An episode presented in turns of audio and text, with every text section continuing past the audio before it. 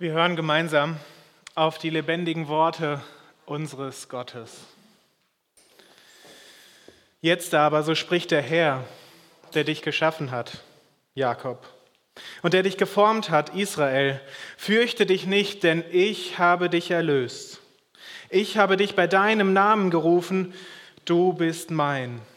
So oft du durchs Wasser gehst, ich bin bei dir. Und durch Ströme, sie sollen dich nicht überfluten. So oft du durchs Feuer gehst, du sollst nicht versenkt werden. Und die Flamme soll dir nichts antun. Denn ich, der Herr, bin dein Gott, ich, der Heilige Israels, bin dein Retter. Ich gebe Ägypten als Lösegeld für dich hin, Äthiopien und Saba an deiner Stadt. Weil du kostbar bist in meinen Augen, wertvoll für mich und ich dich lieb gewonnen habe, darum gebe ich Länder als Lösegeld hin für dich und Völker für dein Leben. Fürchte dich nicht, denn ich bin bei dir. Vom Osten will ich deine Kinder heimbringen und vom Westen dich sammeln. Ich will dem Norden gebieten, gib sie heraus und im Süden halte sie nicht zurück. Bringe meine Söhne aus der Ferne heim und meine Töchter vom Ende der Erde. Alle, die nach meinem Namen genannt sind und die ich zu meiner Ehre geschaffen, alle, die ich geformt und hervorgebracht habe.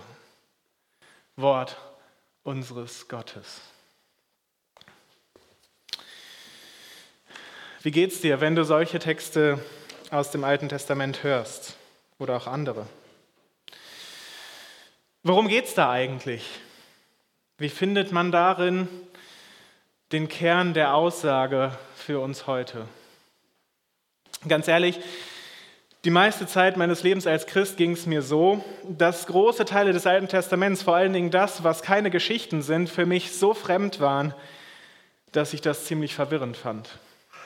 Wenn dann irgendein Prediger mir zeigen konnte, wow, an dieser Stelle, da geht es um diese Sache, dann war das für mich so wie so ein Zaubertrick, wie als ob er den Hasen gerade aus dem Hut zieht, aber ich weiß nicht, wie ich da dran komme.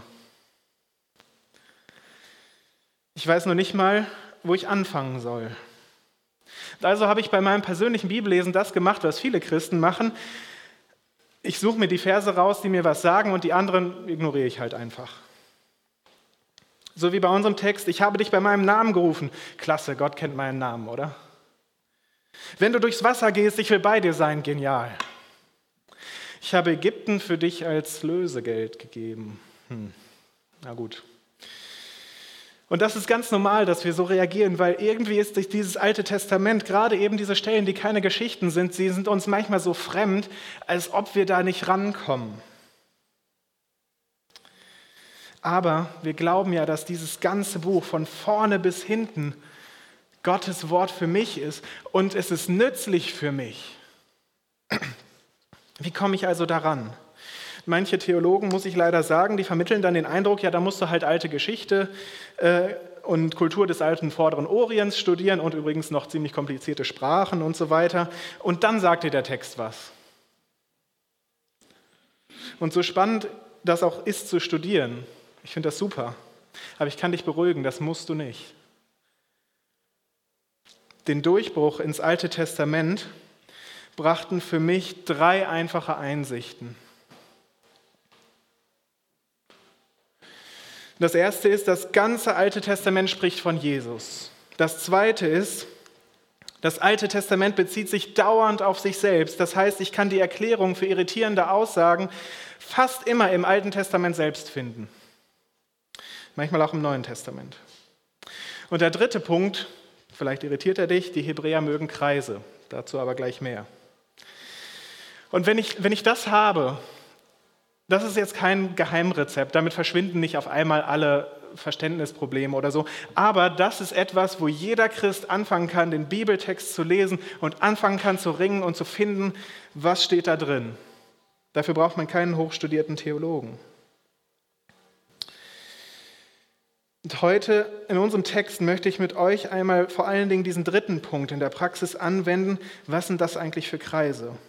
Und es geht dabei um eine unterschiedliche Weise zu denken. Wir machen meistens ein Argument Schritt für Schritt für Schritt und dann kommt die Schlussfolgerung. Deswegen heißt das auch so, Schlussfolgerung.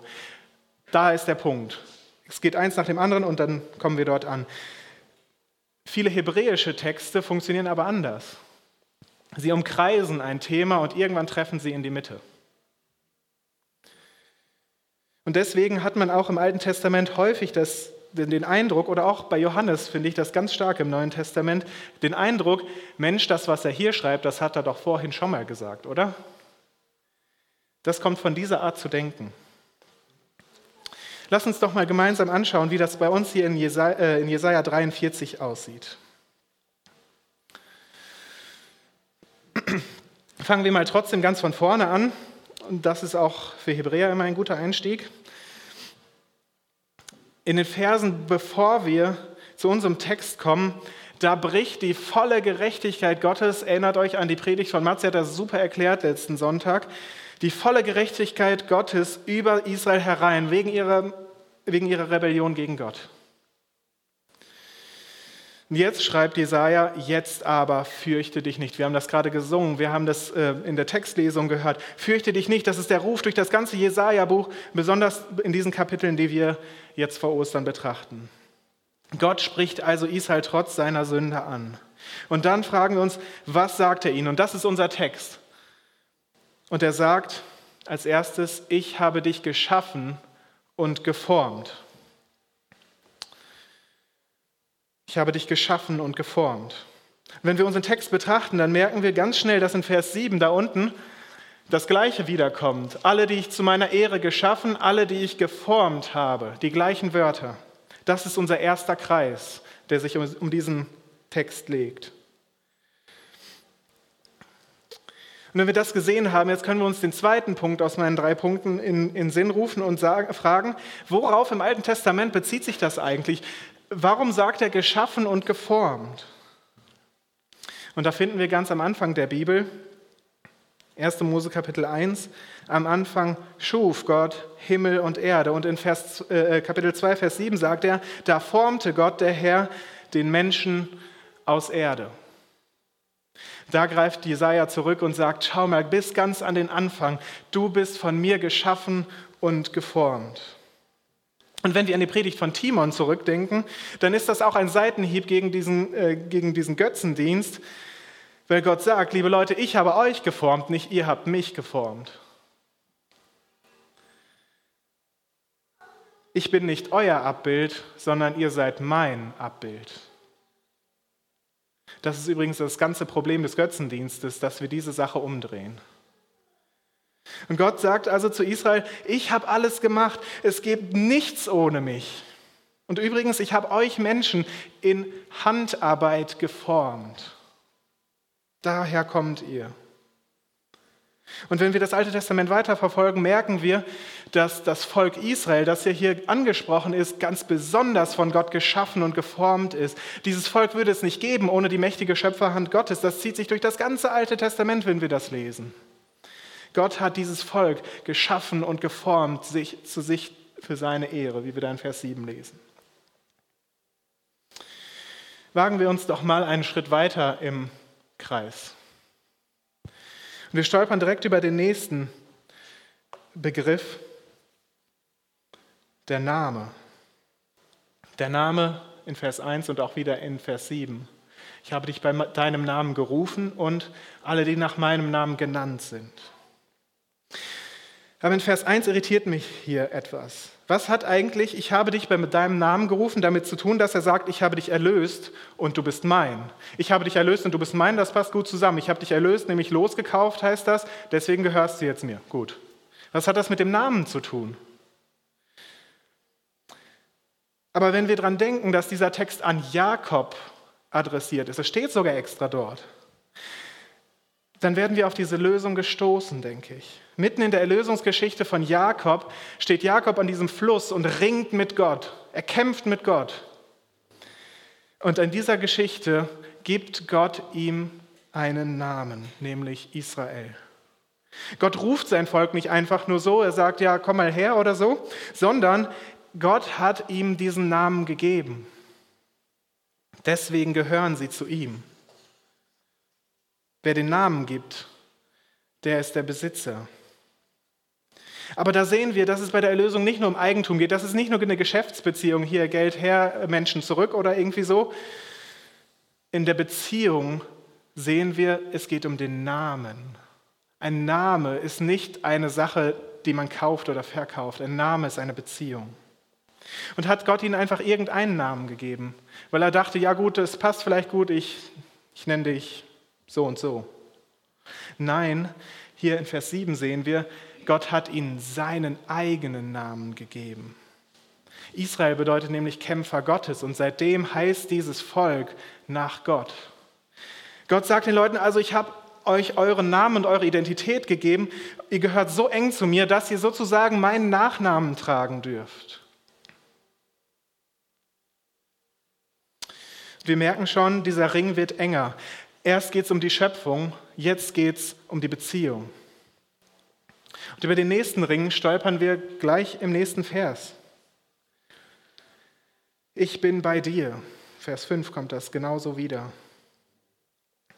Gott sagt Israel zu, ich habe euch nicht nur gemacht, ich habe euch nicht nur euren Namen gegeben, ich bleibe auch bei euch. Das haben wir gerade so wunderbar gesungen.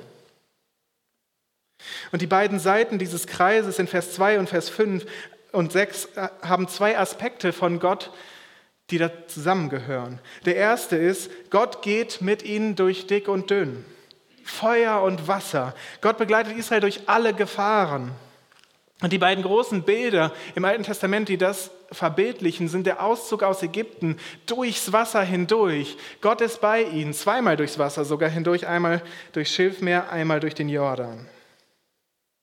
Das zweite Bild ist die drei Männer im Feuerofen, wo Gott selbst mit den drei Männern im Feuerofen da ist. Diese Bilder bestätigen uns das, was Jesaja hier sagt. Gott verlässt sie nicht. Und der zweite Aspekt, in der er in Vers 5 und 6 vorkommt, ist, Gott sammelt sein Volk. Aus der letzten Ecke der Erde sammelt er sein Volk, Osten, Westen, Norden, Süden. Gott hat sie nicht im letzten Winkel vergessen. Er holt sie ab, wie Kinder, die sich verlaufen haben und die den Weg nicht mehr nach Hause finden. Was für eine gewaltige Botschaft bringt uns Jesaja doch hier. Aber für die Israeliten im Exil stellt sich die Frage, wie kann das eigentlich alles wahr werden? Wir sind sündig. Wir sind unter fremde Mächte verkauft. Wir sind hoffnungslos dann klingt das doch alles irgendwie zu schön, um wahr zu sein, oder? Und da stoßen wir jetzt zum Zentrum vor. Drei Kreise haben wir durchquert und jetzt kommt das Entscheidende, die Mitte dieses Textes. Und wie es so spielt, stehen gerade in diesen Versen diese beiden Aussagen, die ich so gerne bei meinem Bibellesen überspringen würde. Aber schauen wir es uns doch nochmal an. Ich lese nochmal. Denn ich, der Herr, bin dein Gott. Ich, der Heilige Israel, bin dein Retter. Ich gebe Ägypten als Lösegeld für dich hin, Äthiopien und Saba an deiner Stadt. Weil du kostbar bist, in meinen Augen wertvoll für mich und ich dich lieb gewonnen habe, darum gebe ich Länder als Lösegeld für dich hin, Völker für dein Leben. Gott stellt sich als Retter vor und er sagt, das alles, diese drei Kreise, die wir durchschritten sind, das alles habe ich für euch getan, dann werde ich jetzt auch euer Retter sein. Und warum tut Gott das? Weil sie ihm wertvoll sind, sagt er. Kostbar, lieb. Das ist ein bedingungsloses Bekenntnis Gottes zu seinem Volk. Und zur Erinnerung, das ist dasselbe Volk, das sich solche Götzen gebaut hat, die man festnageln muss, damit sie nicht kippeln. Das ist dasselbe Volk, was nie auf ihn gehört hat. Dasselbe Volk, was ihm ins Gesicht gesagt hat, wir brauchen dich nicht. Es ist das Volk, das er gerade mit Schimpf und Schande ins Exil geschickt hat. Aber Gott sagt, ihr seid für mich so wertvoll, dass ich euer Retter sein will. Kann man das glauben? Kann man das glauben angesichts der Katastrophe, in der das Volk steckt? Angesichts der eigenen Sünde, die einem vielleicht total vor Augen steht. Und da kommen jetzt eben diese beiden zweiten Hälften von Vers 3 und 4 zum Zug. Ich gebe Ägypten als Lösegeld für dich hin, Äthiopien und Saba an deiner Stadt. Und darum gebe ich Länder als Lösegeld hin für dich und Völker für dein Leben. Verwirrend, oder? Gott bezahlt für Israel mit anderen Völkern? Wie muss man das verstehen? Und was ist das überhaupt für ein Lösegeld? Suchen wir also wieder im Alten Testament. In den Büchern Mose steht, dass ein Verbrecher, der eigentlich zum Tode verurteilt wäre, er kann sein Leben freikaufen, also wenn der Geschädigte das akzeptiert. Und diese Zahlung nennt man Lösegeld. Und wenn man das weiß, dann merkt man, was hier für ein Sprengstoff drin liegt. Gott bezahlt das Lösegeld. Ja, ist denn Gott der Verbrecher? Offensichtlich nicht, denn er bezahlt ja für das Volk. Aber warum zahlt es denn Gott? Das Volk müsste es doch zahlen. Sie sind die Verbrecher. Der Punkt ist, sie können es nicht zahlen. Total pleite, insolvent, unfähig, das Geld zu beschaffen. Und da sagt Gott, ich bezahle für euch einen Preis, damit ihr leben könnt. Und dieser Preis ist happig. Diese drei Völker, die hier genannt werden aus Nordafrika, sie gehören zu den reichsten und mächtigsten der ganzen alten Welt. Das heißt, Gott zahlt für dieses Mini-Volk, das von sich selbst aus nichts auf die Reihe kriegt. Er bezahlt eine völlig überhöhte Summe. Das ist das, was er hier sagen möchte. Drei reiche, mächtige Völker für ein so ein Versagervolk.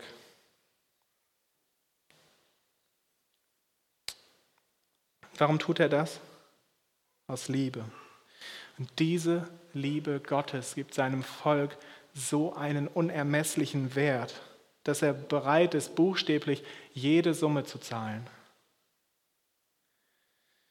Jetzt kann man sich fragen, an wen zahlt er das denn? Und ich glaube, hier überlagern sich so zwei Bilder. Denn einerseits ist natürlich Gott selbst der Geschädigte. Er muss ja die Summe kriegen eigentlich. Er ist der Geschädigte. Aber andererseits zeigt uns auch das Alte Testament noch Jesaja in verschiedenen Texten, dass die Israeliten wegen ihrer Sünde verkauft sind. Das heißt, sie sind nicht mehr Gottes Eigentum, sondern sie gehören jetzt einem anderen. Und die Sündenmacht, unter die sie verkauft sind, werden bei den Propheten immer mit der jeweiligen Weltmacht symbolisiert. Deswegen sind sie verkauft unter Babylon zum Beispiel. Verkauft an die Assyrer, verkauft an immer die Macht, die dann eben gerade die Weltmacht ist. Das, die steht für diese Macht. Und das zeigt uns, Gott tilgt nicht nur ihre Schuld, die sie gegenüber ihm offen haben, er kauft sie auch aus diesem Einfluss dieser fremden Macht wieder zurück. Und genau das passiert.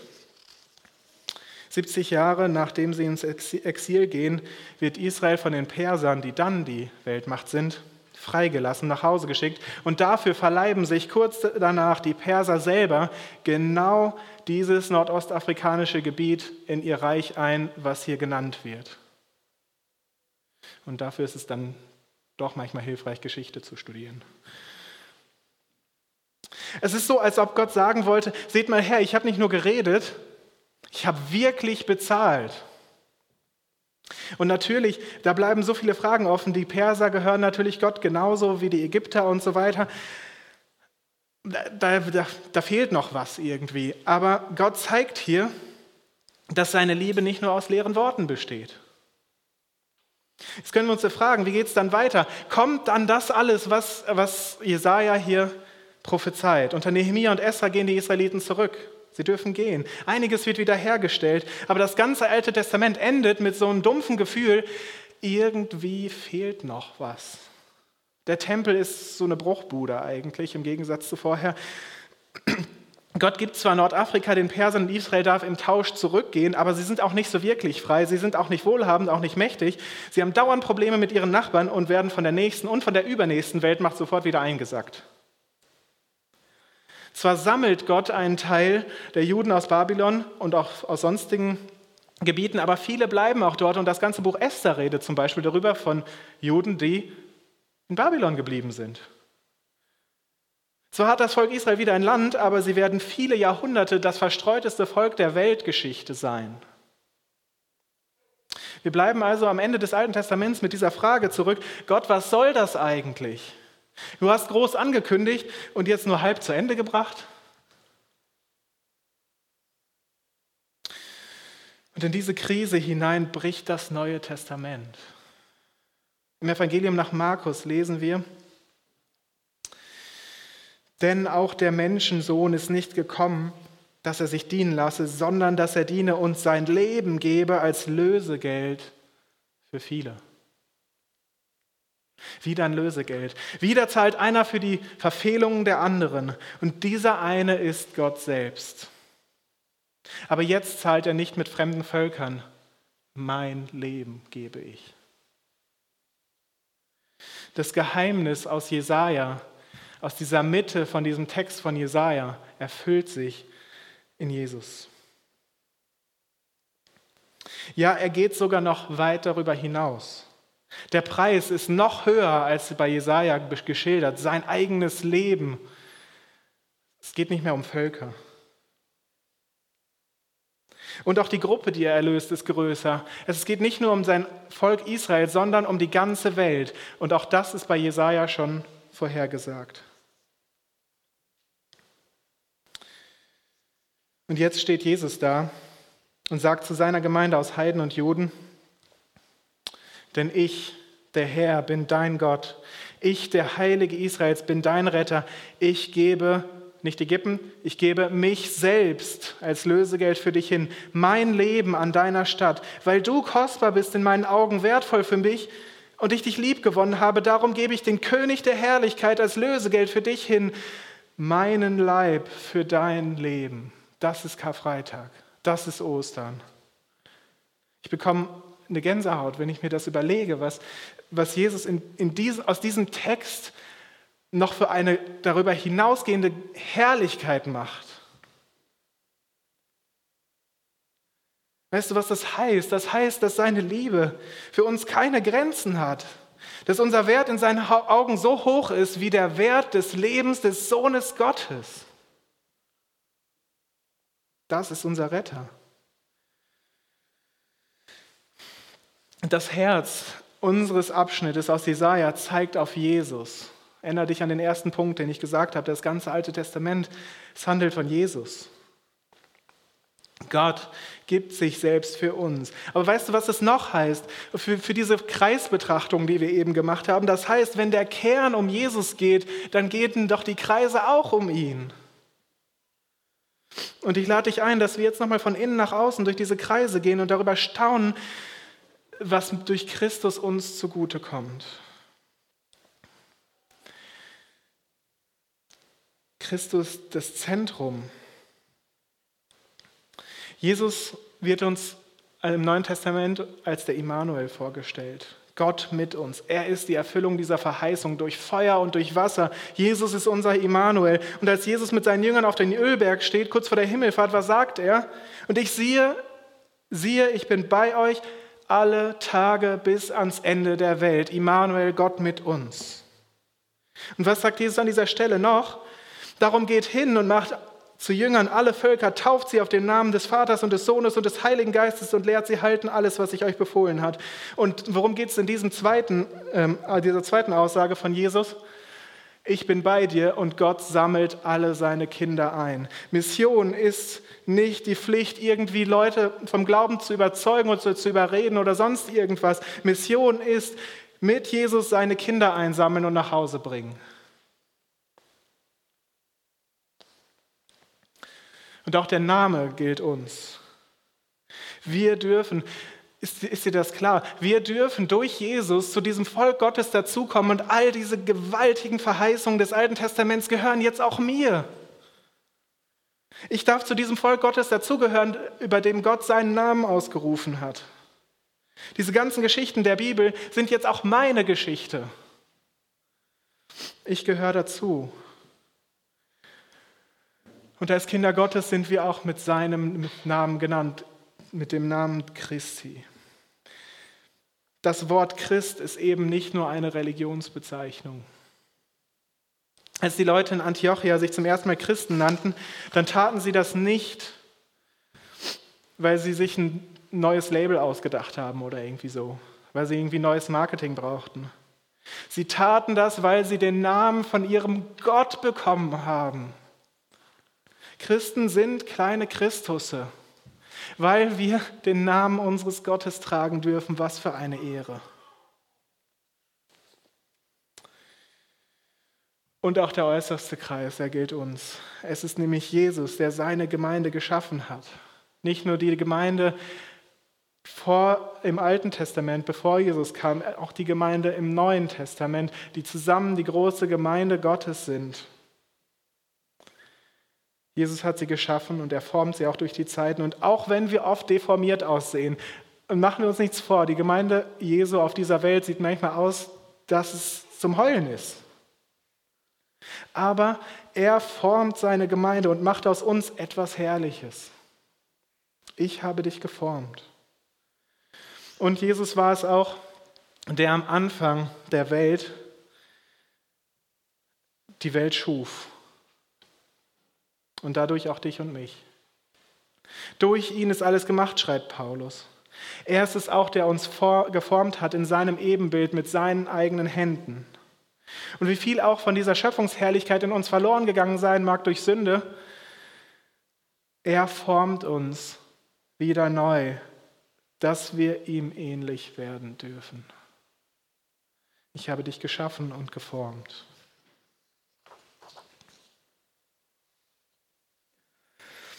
Und dieser Text, der vor 2700 Jahren für das Volk Israel geschrieben wurde, er führt zum Kern unseres Glaubens heute Morgen 2021. Jesus Christus, unser Erlöser, das Evangelium von unserer Rettung. Deswegen lade ich dich einfach nochmal ein, diesem Text nochmal zu lauschen und ihn direkt zu uns sprechen lassen, als Teil der Gemeinde Gottes, der ganzen Welt, aller Zeiten und damit auch zu mir und zu dir. Jetzt aber so spricht der Herr, der dich geschaffen hat und der dich geformt hat. Fürchte dich nicht, denn ich habe dich erlöst. Ich habe dich bei deinem Namen gerufen. Du bist mein. So oft du durchs Wasser gehst, ich bin bei dir. Und durch Ströme, sie sollen dich nicht überfluten. So oft du durchs Feuer gehst, du sollst nicht versenkt werden. Und die Flamme soll dir nichts antun. Denn, denn ich, der Herr, bin dein Gott. Ich, der Heilige Israels, bin dein Retter. Ich gebe mich selbst als Lösegeld für dich hin, mein Leben an deiner Stadt, weil du kostbar bist in meinen Augen, wertvoll für mich und ich dich lieb gewonnen habe. Darum gebe ich den König der Herrlichkeit als Lösegeld für dich hin und meinen Leib für dein Leben. Fürchte dich nicht, denn ich bin mit dir. Vom Osten will ich meine Kinder heimbringen und vom Westen sammeln. Ich will dem Norden gebieten, gib sie raus, und dem Süden halte sie nicht zurück. Bringe meine Söhne aus der Ferne heim und meine Töchter vom Ende der Erde. Alle, die nach meinem Namen genannt sind und die ich zu meiner Ehre geschaffen habe. Alle, die ich geformt und hervorgebracht habe. Amen.